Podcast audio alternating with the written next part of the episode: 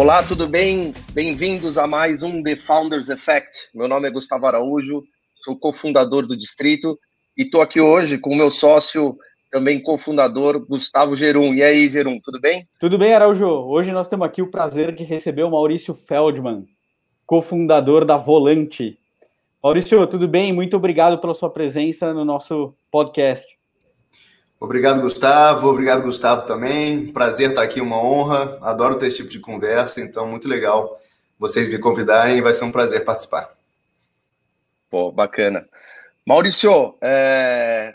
cara, eu queria ir direto para uma pergunta que eu estou pensando em te fazer é, desde o momento que a gente marcou esse podcast. Né? A gente tem players no mercado como é, Web Motors e carros que vem dominando aí o, o, mercado de compra e venda de veículos, um, né, um modelo de negócio que, se a gente parar para pensar, vem desde a primeira era aí da internet, dos anos 2000, né, é um modelo de, de anúncio aí mais tradicional. E eu sempre fiquei me perguntando, né, é, será que não tem um modelo melhor? Será que não tem uma experiência é, mais legal para o consumidor, algo novo que vai é, fazer o takeover aí desse modelo mais antigo. E, e aí vem a Volante, né, com uma grande rodada em 2019. É, a gente acompanhou aqui, inclusive, algumas iniciativas internacionais, como a BIP, enfim, que não, não necessariamente foram bem sucedidas. Cara, conta um pouquinho para gente, como é que, qual que é a, a, a tua visão, qual foi o insight é, que, que a Volante traz de, de novo aqui para o mercado? Maravilha. A resposta vai ser longa, vou tentar encurtá-la um pouco, mas é, se você parar para pensar, carro é comprado e vendido do mesmo jeito desde 1930, 1940. Assim, a única evolução que teve, né, mais recente, foi que deixou de ser um anúncio no jornal impresso, classificados, e passou a ser um anúncio na internet, Web Motors, OLX e várias plataformas. É, mas continua sendo uma experiência de ter que ligar para alguém que você não conhece, de ter que acreditar ou não naquele preço. Isso parece que não evoluiu, né? Até que nos anos 2013 começou, começou a lançar lá nos Estados Unidos algumas alternativas melhores, e aí em 2017 começou a Volante, né? É, foi uma das primeiras no Brasil a tentar atacar esse mercado e fazer de forma diferente. E, e, a razão pela qual a gente tem que fazer diferente, a razão pela qual o modelo de negócio da Volante é o vencedor e ainda vai evoluir muito, é porque o cliente está cada vez mais exigente, né? numa era de Nubank, que é teu banco, Airbnb é teu hotel e Uber é teu motorista, não dá mais para comprar carro como se comprava em 1950, concorda? Então, o cliente está exigindo mais. Existem tecnologias que criam eficiências que possibilitam escala e que geram comodidade. Antigamente não existia, né? 20, 30 anos atrás. É... Era só uma questão de aparecer algum empreendedor maluco que nunca tinha trabalhado com carro antes para atacar esse desafio aí no mercado de 100 bilhões de dólares anual. É... E eu gosto desse lado. Eu nunca trabalhei com carro antes, mas eu vi uma, um mercado gigante com uma dor clara, tecnologia mal utilizada, benchmarks estrangeiros, sabe? E eu falei, cara, vou tentar, vale, vale a tentativa. E graças a Deus tem dado certo. Realmente os investidores acreditam na gente porque o mercado é gigante, a gente está resolvendo uma dor muito clara. E, e uma coisa eu tenho certeza: esse não é o modelo final de negócio. Todo ano vai evoluir, daqui a 10 anos vai ser outra proposta, mas ganha a empresa que estiver na vanguarda, né? Que estiver sempre testando, errando, investindo, contratando e, e sempre disposto a tomar risco, né? É, então, que legal.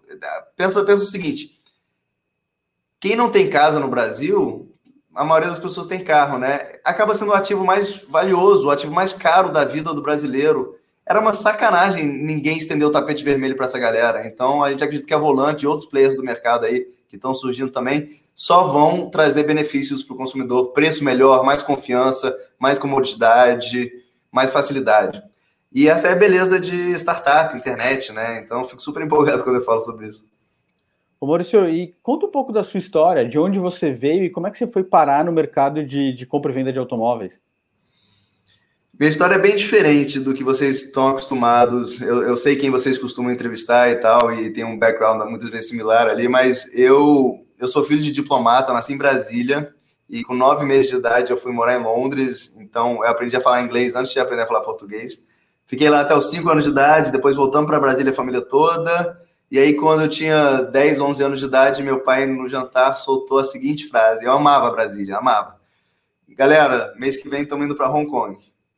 Aí fui lá eu, com 11 anos de idade, morar em Hong Kong, fiquei até os 14, 14 anos, eu acho, é, e depois vim para o Rio. Mas então eu né, vivi em muitos lugares diferentes, conheci culturas diferentes e com certeza isso teve um impacto enorme em quem eu sou e o que, que eu faço profissionalmente. É, e aí, meu pai faleceu quando era jovem, na época que eu vim para o Rio, 14, quando eu tinha 14 anos, e o, minha mãe era jornalista, e eu sou muito viciado em cinema, televisão, entretenimento. E aí eu botei na cabeça que queria fazer comunicação social, e foi o que eu acabei fazendo, então eu sou formado na PUC do Rio Comunicação Social, mas aí quando eu fui trabalhar com isso, no curso eu já vi que não era muito minha parada, mas beleza, vamos concluir para não ficar mudando de curso. É, que aliás é um defeito do sistema educacional brasileiro, você ter que escolher aos 17 anos o que, você vai fazer perto da sua vida, mas acho que é outro podcast isso aí, né? É, o, aí concluí o curso e, e, fui trabalhar com isso, né? Fui trabalhar no Esporte Interativo, que é um canal de televisão voltado para o esporte, mas que tem muita tecnologia envolvida. E, e lá eu descobri que eu sou apaixonado por empreendedorismo, mas que eu não quero trabalhar com mídia e entretenimento. Eu prefiro ter isso como hobby mas os fundadores do Esporte Interativo são pessoas incríveis, que conquistaram muitas coisas e, e, e serviram de inspiração para mim. E aí, depois de três, quatro anos nessa empresa, aprendi, aprendendo muito, mas também entendendo que, que mídia não era minha parada, é, eu comecei a explorar jeitos de mudar de carreira, né? Como é que eu deixo de ser um, um cara de comunicação social, um cara de publicidade, etc. E, e aí um amigo meu, um economista, amigo meu, estava indo, fazendo, indo fazer MBA em Nova York. Aí eu falei, pô, maneiro, administradores, economistas e tal, faz sentido, que bom para você. Ele falou, não, cara, tem médico, tem advogado, isso aí abre a cabeça de qualquer um, são dois anos full time. Eu com 25 anos nem sabia direito o que era o MBA, e tem muita gente, depois eu vi a descobrir, que está se preparando para o MBA desde os 15 anos de idade, né? Então eu meio que caí de paraquedas ali, é, e falei, bom, MBA vai abrir porta, isso é um fato. Aí apliquei para várias, tive a sorte de passar para Stanford. Fui para Stanford, aí aprendi sobre business, sobre startups, sobre tecnologia, sobre inovação, sobre startups, conheci as pessoas mais incríveis que eu já conheci, assim, posso listar nomes aqui, é, realmente é, é uma oportunidade, é um privilégio enorme ter, ter estudado lá por dois anos, de 2011 a 2013. Obviamente me viciei em startup e, e empreendedorismo, e voltei para o Brasil.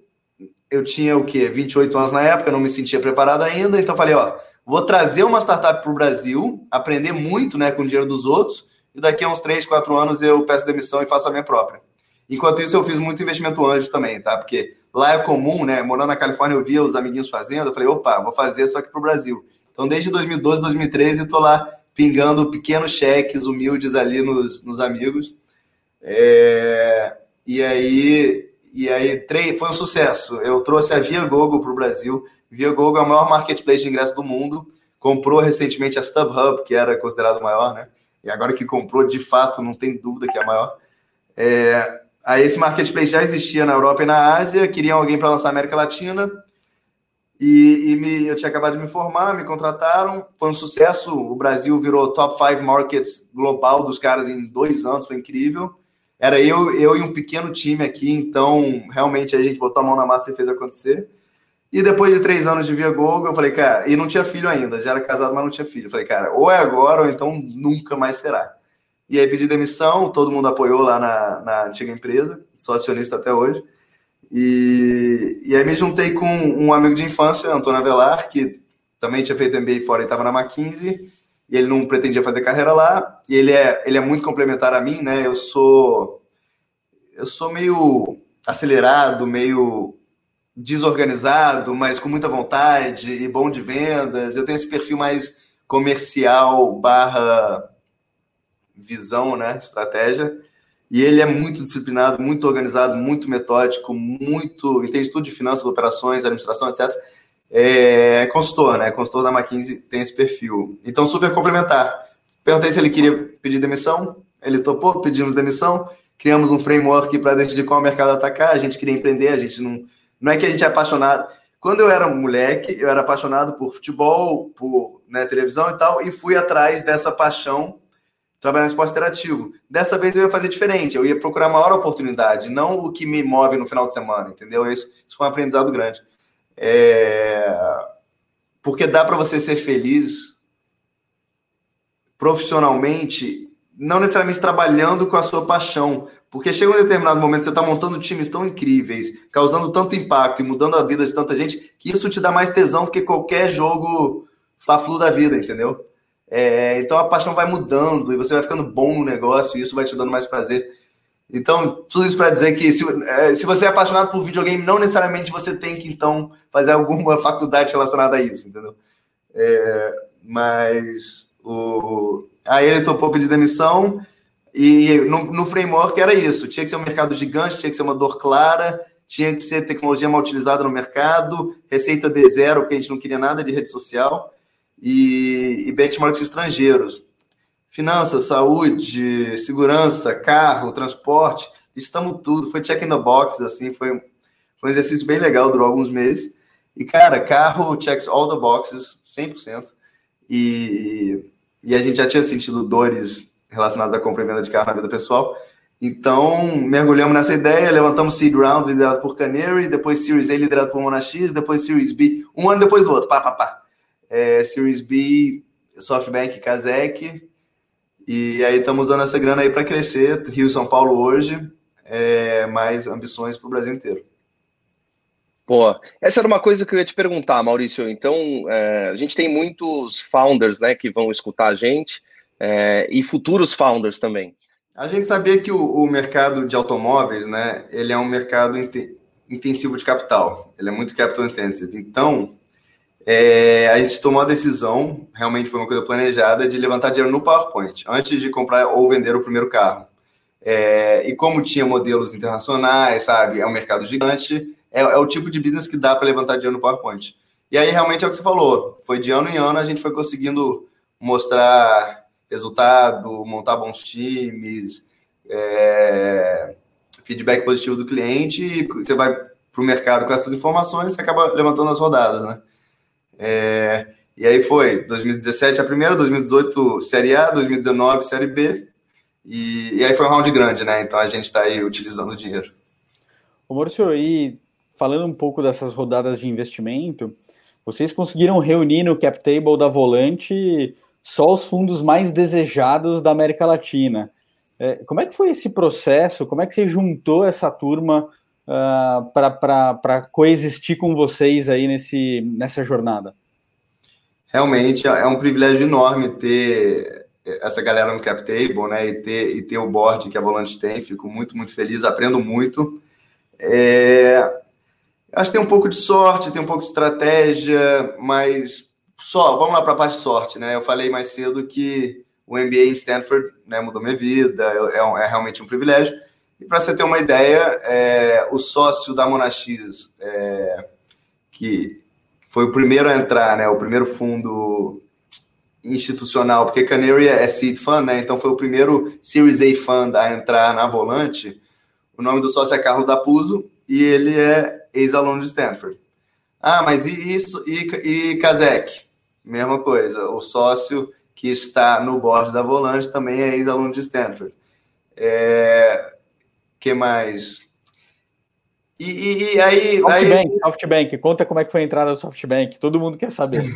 é, Softbank não tem essa conexão de Stanford, mas é, eles são apaixonados pelo mercado automotivo do mundo inteiro e eu já sabia disso. Então, através da própria Monax, pedi uma introdução lá em 2018, 2019. Comecei a conversar, eles também são próximos da Kazek, então ficaram felizes quando o Kazek queria liderar, até que chegamos à, à conclusão que seria melhor serem co-líderes, né? Então, é, os dois entrarem nos mesmos termos. E, e aí, então, isso aí teve muito a ver com a escolha do mercado, né? Tem fit com, com o fundo deles. E aí, dentro desse mercado, você tem que executar, você tem que ter tração e, e você tem que montar bons times e a gente foi se provando ao longo do tempo, né? Legal. O Maurício, e me fala uma coisa, o, a gente sabe que é que o Brasil é um mercado é, que não é para amadores. É, a gente tem vários casos né, de modelos bem-sucedidos lá fora que tiveram que mudar bastante na hora que, que eles vêm para o Brasil. Se você traz ele é, de maneira é, muito original, ele pode não, não funcionar. E, pô, mercado de carro no Brasil, é, ele é um mercado também né, complexo. O brasileiro vai lá, tira o rádio novo, põe o rádio velho na hora de, de vender, enfim, não, não, troca o pneu, né? Deixa o pneu chegar no limite na hora. Como é que como é que foi? Assim, é claro, eu estou usando aqui alguns exemplos, mas como que foi no geral, né, a construção do modelo de negócio para o mercado brasileiro? É, e, e, e, o que, que, mudou ao longo dessa jornada, né? É, que aprendizados você poderia compartilhar aqui com outros empreendedores que também podem estar trazendo modelos de fora para o Brasil, enfim. O é, que, que você acha que foi os grandes aprendizados aqui nesse processo? É uma ótima pergunta e, e é um assunto complexo, então podem me interromper se tiver alguma dúvida, mas, cara, a Volante começou no modelo C2C, né? O modelo de intermediação. Então a gente conectava quem estava vendendo com quem estava comprando. Por que, que a gente começou desse jeito? Tem duas razões. Uma é porque a gente queria inovar, a gente queria fazer diferente e qualquer outro modelo parecia muito, parecia muito similar ao original. Então, vamos fazer diferente mesmo? Vamos revolucionar? Legal, C2C faz sentido. Mas outra razão que também é muito consciente, né, de, de vamos para o C2C, é porque quando você está intermediando, fica mais barato errar. O erro custa menos, tá? É, você toma menos risco, você consegue, você tem mais controle sobre a situação, apesar que no empreendedorismo quase nada é sob seu controle, parece, né, às vezes. Mas é, a gente começou como C2C e hoje a gente é B2C. O que, que isso significa? A Volante agora compra o carro, reforma o carro e vende para o cliente final. E guarda o carro esse, esse período todo, tá? Você concorda que esse é um modelo de negócio muito diferente do que só intermediar e não ter que guardar carro e não tomar risco de, de estoque e tal? É... Mas aí eu estava refletindo, né? Pô, mas por que, que a gente começou no C2C? Porque também não dá para começar no modelo vertical. Você não tem grana para comprar 100 ou mil carros. E vai que você, você erra, vai que você faz merda e, e, vende 200 carros. Acabou o business, entendeu? Então, é, o modelo, o modelo atual é melhor? Sem dúvida. É o que o mundo inteiro está fazendo? Sem dúvida. Comecei em janeiro de 2020, preferia ter começado em janeiro de 2019? Sim. Mas cheguei à seguinte conclusão: não dava para ter começado nesse modelo. Um, porque a gente não sabia o suficiente, tinha que aprender, e, e, e é melhor aprender gastando pouco do que aprender gastando muito. E, e, vou te falar, a curva de aprendizado no a intermediação ela chega a ser mais difícil do que verticalizar.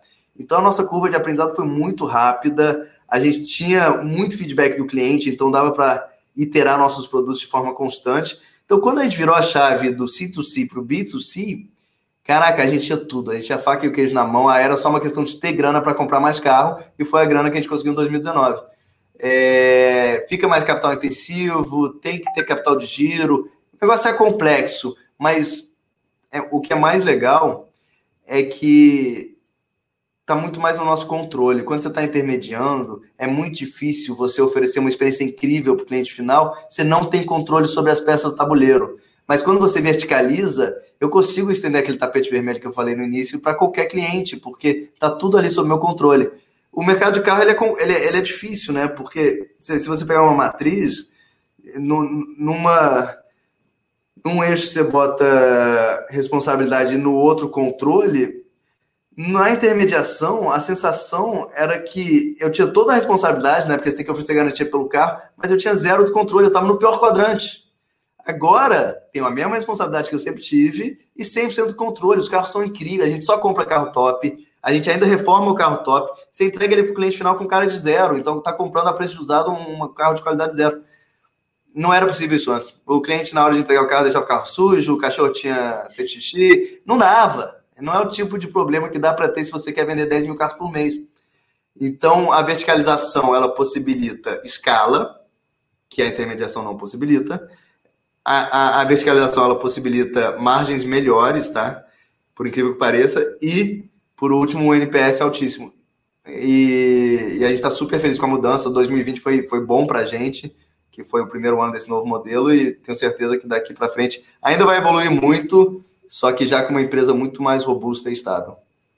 Maurício, e essa estrutura, esse novo modelo, é, certamente exigiu um investimento bem robusto em infraestrutura, garagem, oficina, é, coisas que talvez vocês não pensavam no início dessa jornada. É, como é que você vê esse investimento físico, a necessidade do investimento em ativos uh, fi, uh, físicos, né, para escalar esse negócio? E o, e o segundo ponto é é possível escalar sem uh, em uma velocidade diferente uh, do, da tua necessidade de investimento físico? É, sobre né, ter que construir loja, ter que montar fábrica, ter que fazer todo esse trabalho no mundo offline, também é outro assunto que eu curto muito e fico refletindo a todo momento. É o seguinte, lembra que eu falei que o, o consumidor moderno ele está mais exigente? Aí muita gente achava, ah, beleza, vou digitalizar tudo, ele vai ficar feliz. Não, já passou desse nível de digitalizar. Agora a experiência tem que ser incrível online to offline. E tem que ser um seamless transition entre os dois. Não dá mais para brincar, ele tem que ter uma experiência incrível online. E se quiser ver na loja, vai ver na loja e vai parecer que ele está num ambiente virtual. E vice-versa, né? Quando, quando tá no ambiente virtual, tem uma sensação de físico, porque tem o Tour 3D, tem o Giro 360, tem o Test Drive virtual. Quando ele está na loja, tem todas as telas e as opções de iPad e tal. Então, o, o, o, o cliente atual, moderno, é muito exigente. Para você oferecer o melhor serviço possível que realmente ganhe da concorrência, eu diria que é, é, é fundamental ter uma operação offline, especialmente quando está lidando com carro, né? Então, é, eu gosto muito dessa parte O2O, né? Online to offline, e a gente tenta integrar as duas coisas para parecer que é uma só. E se o cliente quiser comprar 100% online, ele pode. Se quiser comprar 100% offline, pode. E se quiser fazer os dois, vai ter uma ótima experiência. E, e ele, vai, ele vai amadurecendo o cliente, né? Então, primeiro carro é meio a meio. Já no segundo carro, 100% online. E daqui a pouco não está nem mais comprando carro, a gente já está mandando o carro que ele quer, sem ele pedir, entendeu? Então, é... sou fã desse modelo, onde tem os dois. É muito desafiador, mas a gente é movido a desafio. E para escalar precisa pensar em ponto físico, né? É, o quão dependente de ponto físico é a volante? Muito, porque a gente faz questão de reformar o carro e para reformar o carro você tem que ter uma fábrica de seminovos. A gente tem uma em São Paulo, vai montar outra no Rio. E essa fábrica é onde o carro entra, ele, é, ele sobe no elevador, ele é todo trabalhado, troca óleo, troca filtro, melhora as peças, pita o carro, faz tudo para ficar realmente com qualidade zero e depois tem que guardar até ele ser vendido e distribuir para a rede de lojas que a gente tem em shoppings e nas ruas. É, então, sim, a gente a está no Rio e São Paulo. Já tem uma fábrica em São Paulo, tá, estamos procurando uma fábrica no Rio. Quando for para Curitiba, vai ter que ter fábrica. BH é a mesma coisa. E estamos ok com isso, porque no final do dia é, é a única forma, pelo menos hoje em dia, de prover o que a gente quer, né? De manter aquele NPS lá em cima, de fazer com, o cliente, com que o cliente goste tanto do, serviço e do carro em si, que ele faça o boca a boca. Então, faz parte do negócio, assim, não vejo com maus olhos, não. Legal. Ô Maurício, e qual que é a tua visão, né, é, nesse movimento que a gente tem visto de, obviamente, cada vez mais pessoas, né, se desfazendo aí de um, dois carros para usar mobilidade, transporte né, via Uber, táxi, enfim, é, se fala aí sobre né, esse senso de propriedade nas gerações mais novas ser um pouco menor do que na, na nossa geração aqui, estou supondo que você tem mais ou menos a mesma idade que a gente. É... Essa barba é que... engana. Eu sou mais novo que o Paris. A barba de Gandalf não está ajudando. e como é, que, como é que vocês veem isso, né? Porque eu acho que, por um outro lado, é, aquilo que te dá prazer, né? Você quer ser dono realmente, você não quer compartilhar é, necessariamente. Eu acho que é, as pessoas elas podem ficar um pouco mais seletivas, né? Mas elas não vão deixar de, de querer ter a propriedade daquilo, daquilo que dá prazer para elas. Como é, como é que a Volante está navegando nesse nessas tendências aí que se cruzam?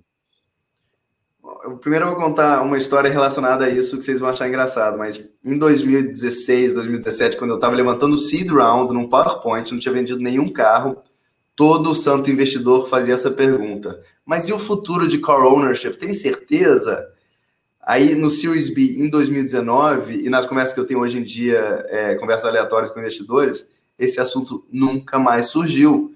Por diversas razões. Tá, tá muito claro que faz sentido sim ter carro, especialmente para o brasileiro. Carro é uma ferramenta de trabalho, carro é status, carro é momento com família. Então, é, sim, que bom que tem carro por assinatura, que bom que tem Uber, que bom que tem compra e venda, que bom que vai ter um cardápio de 10 opções, mas eu tenho certeza que a opção compra e venda e propriedade nunca vai deixar de existir, seja por paixão do brasileiro por carro ou por necessidade de trabalho.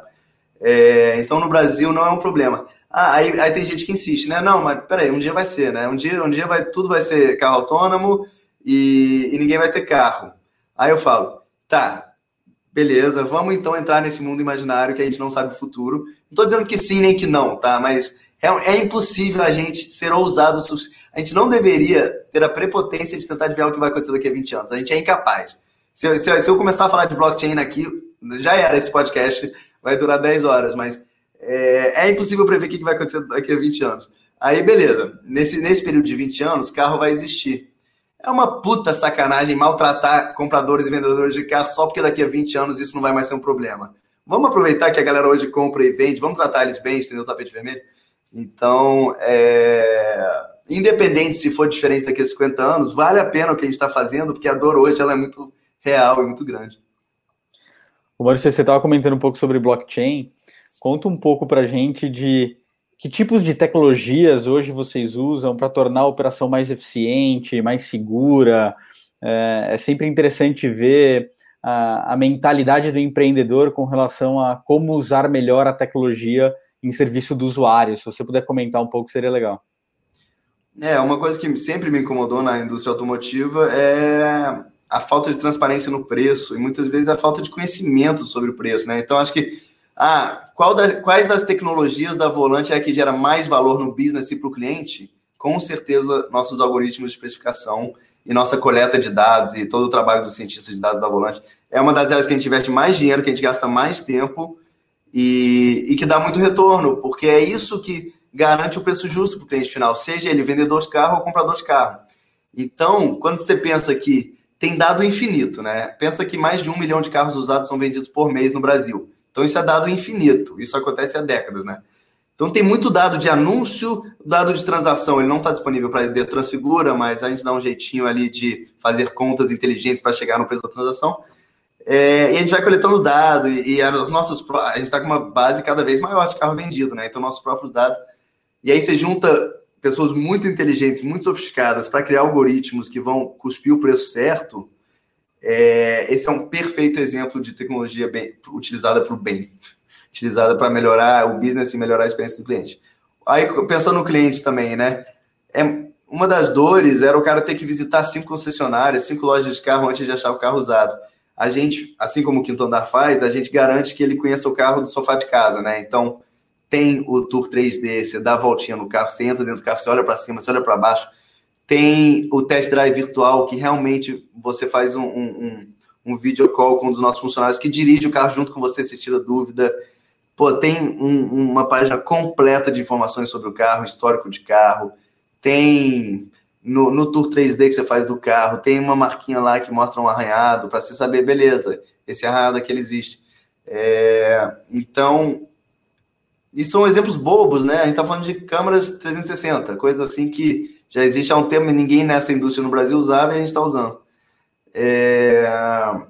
Cara, e aí trazer todo os best practices de empresas de grande escala como a Bev, né, é... Opera...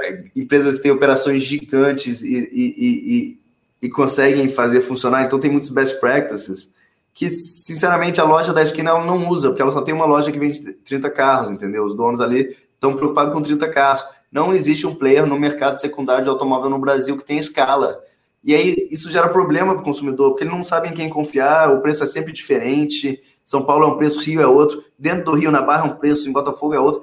E é uma desconfiança absurda. Então, é, a gente, usando best practices do mercado para criar um business em escala com tudo verticalizado, sempre botando o cliente no centro, é novidade. Por incrível que pareça, é novidade nesse mercado. é, de compra e venda especificamente. E aí a gente tenta agregar com financiamento, seguro, sabe? Tem que ser uma experiência completa. A gente quer participar, a gente quer ser o ecossistema automotivo no Brasil, né? Então você resolve sua vida automotiva. Quer comprar, compra. Quer vender, vende. Quer fechar seguro, financiamento, é, lavagem, fecha. Quer, no, em breve, quer fazer por assinatura? Quem sabe, né? A gente tem que se adaptar ao consumidor.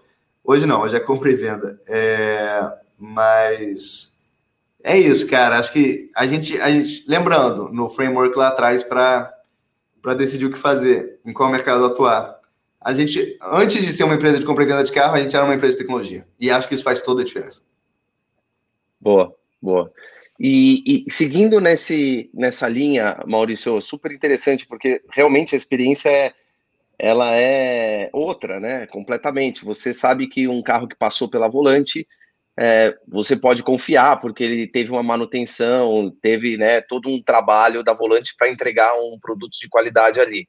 É, agora, depois que o consumidor saiu com o carro né, e foi para casa, a volante pensa em continuar né, é, gerando dado através é, desse relacionamento, levando outros serviços, né, é, manutenção, seguro, enfim, é, ajudar aquele consumidor, porque aquele consumidor, ele hoje ele tem o carro A, né, mas ele é um consumidor volante, ele pode comprar o carro B, que é o próximo carro dele, também na volante. É, como que, que, que, vocês têm visto a tecnologia e, e o modelo de um relacionamento mais de longo prazo aí com quem compra o carro? Porque acho que essa, essa é uma das grandes falhas né, da indústria hoje. É, o sujeito entra na concessionária lá, compra um carro, sai, no dia seguinte, a concessionária nem sabe é, quem é a pessoa, para que, que ela está usando o carro, enfim.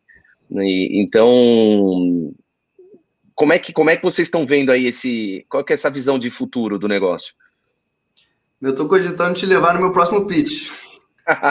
é, é, é, isso. O futuro de compra e venda de carro é você cuidar você cuidar do relacionamento do cliente que tem com o carro a vida inteira, durante 10, 20 anos. Então, depois que ele compra o carro na volante, ele tem um ano de garantia incluído.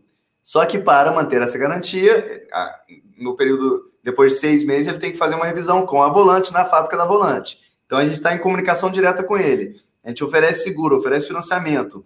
A gente quer verticalizar de tal forma que ele possa cuidar dessas coisas no aplicativo volante. Nem tudo está pronto, mas a ideia é que ele compre, compre um Honda Civic hoje, é, faça tudo por ali, feche financiamento seguro, tudo blindagem, se quiser, tudo na volante. Use o carro, faça as revisões na volante. A gente sempre mantendo ele informado de tudo. É...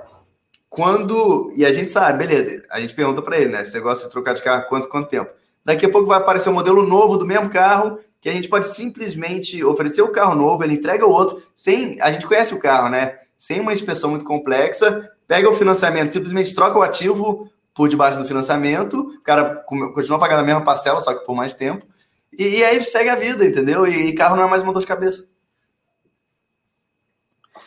O Márcio, mudando um pouco aqui, de, a, gente, a gente explorou bastante né, o business da, da Volante, queria é, explorar um pouquinho mais uh, a cultura dos founders, o que, que vocês levam sobre as suas próprias crenças, sobre uh, o comportamento dos founders para dentro da empresa. É, quando você olha hoje a maneira do time da volante de se comportar, é, o que, que você se enxerga nessa cultura que vocês criaram lá? Pergunta difícil essa, hein? Esse é o efeito dos founders. É founder effect, é verdade. Cara, deixa eu pensar um pouco. Bom, eu sou sempre fui uma pessoa muito otimista, muito sonhadora e muito sempre olhando para frente e esperando o melhor das pessoas e das situações.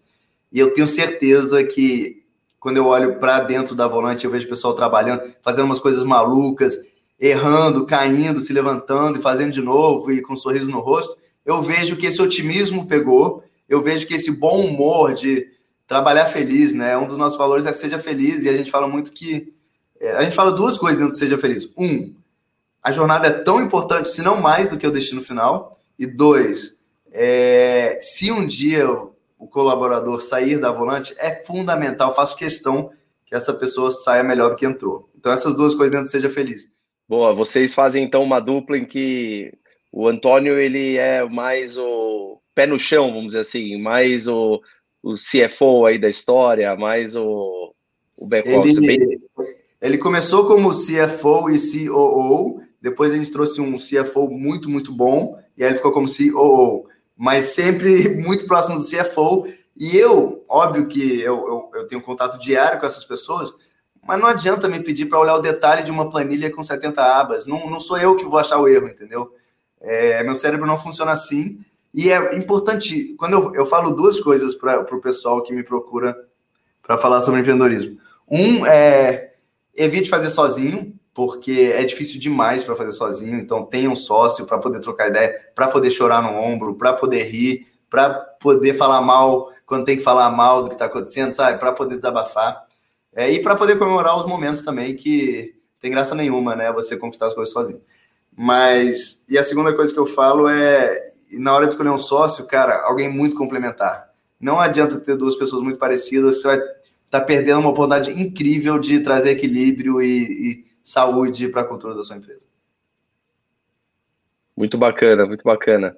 É, Maurício, a gente está aqui começando a chegar ao fim né, é, do nosso podcast e queria explorar agora com você um pouco mais dessas dicas, né? Aliás, obrigado pela paciência realmente de mergulhar no modelo de negócio da, da Volante, mas é que é muito legal realmente a gente conversar com uma pessoa que está disruptando esse mercado de compra e venda de veículos, enfim, é a primeira vez, então é, por isso que a gente quis entender um pouco mais aí do, do, do business e, e realmente, pô, você está de parabéns porque é uma experiência única, né? É, de fato, não, não, não conheço outro modelo de negócio como esse que vocês estão fazendo.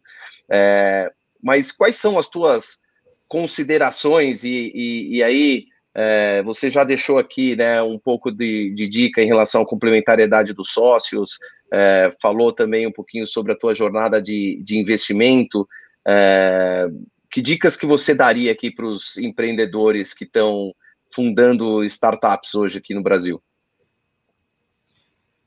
Acho que uma dica muito importante é de não se precipitar, ou seja, não mergulhe para o empreendedorismo cedo demais, tá? É, eu já paguei um mico uma vez, eu estava num podcast que era voltado para universitário. E aí eles fizeram essa pergunta, né? Qual dica você dá? E, e eu sempre dou essa dica, cara. Trabalhe em outro lugar antes, pelo amor de Deus. Não vá direto à faculdade. Não é uma boa. A chance de dar errado empreendedorismo é enorme em qualquer fase da vida. Mas se você fizer direto à faculdade, meu amigo, aí você está pedindo para dar errado. É melhor aprender e ralar com o dinheiro dos outros, entre aspas, né? Mas do que né, possivelmente se endividar aos 23 anos de idade. É, então, a primeira dica que eu dou é esteja preparado. Se prepare antes de pedir demissão e começar um projeto dessa magnitude. O que, que significa se preparar? É, cara, anos de experiência, tá? É, é, é, ir trabalhar em boas empresas, se, se colocar do lado de profissionais incríveis, então você realmente você tem que batalhar para isso, para conseguir entrar nas boas empresas. Aprende, colar em quem sabe, pega mentores fora dessa empresa também para também aprender. É, e aí começa a liderar time. É importantíssimo você liderar time, ganhar experiência, saber quando promover, quando demitir, crescer time, diminuir time, lidar com a hierarquia que qualquer empresa tem.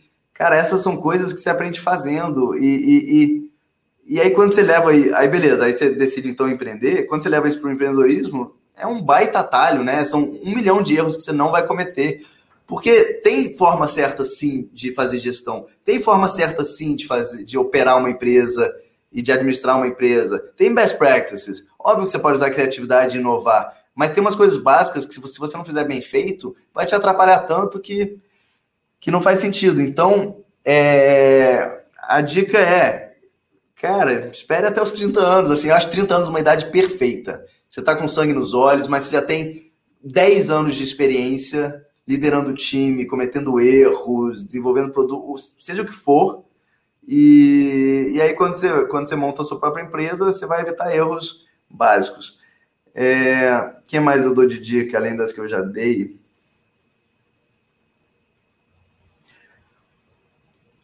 Aí depende, tá? Normalmente o, as pessoas com quem eu converso estão interessadas no modelo de empreendedorismo do Vale do Silício, que é o de fundraising, venture capital, alta diluição, é, hypergrowth. Existe um modelo de empreendedorismo que é orgânico, crescimento orgânico. Você, você cresce com a sua própria receita e, e isso costuma dar muito certo também, tá? Então não tem certo ou errado. Mas como a minha experiência é no mundo de venture capital e eu normalmente converso com pessoas de venture capital e eu sei que a Distrito é voltada para venture capital, é, a resposta para esse público em específico é procura em mercados gigantes. Isso faz toda a diferença. É, porque se você pegar um nicho muito pequeno que não tem oportunidade de crescimento, o dinheiro do venture capital, que é fundamental para você ter sucesso, vai para outro grupo de empreendedores, entendeu? Não vai para você. Venture capital, para a matemática fechar, para economicamente fazer sentido, tem que apostar em mercados gigantes, senão a conta não fecha. Se você não está no mercado gigante, você vai sofrer para levantar dinheiro. Se você sofrer para levantar dinheiro, vai ser muito mais difícil o empreendedorismo dentro do modelo hypergrowth. Lembrando que uma vez que você captou o primeiro round, você está preso nisso para sempre. Porque o investidor espera multiplicar o dinheiro muitas vezes ao longo do tempo. Então, entrou no caminho de, de, de venture capital com hypergrowth, garanta que você vai conseguir levantar muito dinheiro. Ou não entre em venture capital e faça crescimento orgânico no nicho que você quiser. E aí pode ser que esse nicho vire um mercado gigante, entendeu? Mas são alguns riscos que, que dá para evitar no, no nosso mundo, dá para evitar. Tem todo mercado gigante ineficiente no Brasil, pega logo um desses. Lembrando, a felicidade ela não vem trabalhando com aquela coisa sexy que você adora. Ela vem quando você cria um business que causa impacto e você monta times incríveis e você muda a vida de milhares, se não milhões de pessoas. É isso. Maurício, vamos chegando ao fim aqui da nossa conversa. Infelizmente, a conversa está muito boa. É, queria deixar aqui um, é, o nosso agradecimento por toda a sua é, paciência e, e por dividir com a gente essa experiência é, essas, essa, essa visão que você tem sobre o futuro do, do mercado como um todo, né, do empreendedorismo é, e toda a dica que você deixou para os nossos empreendedores.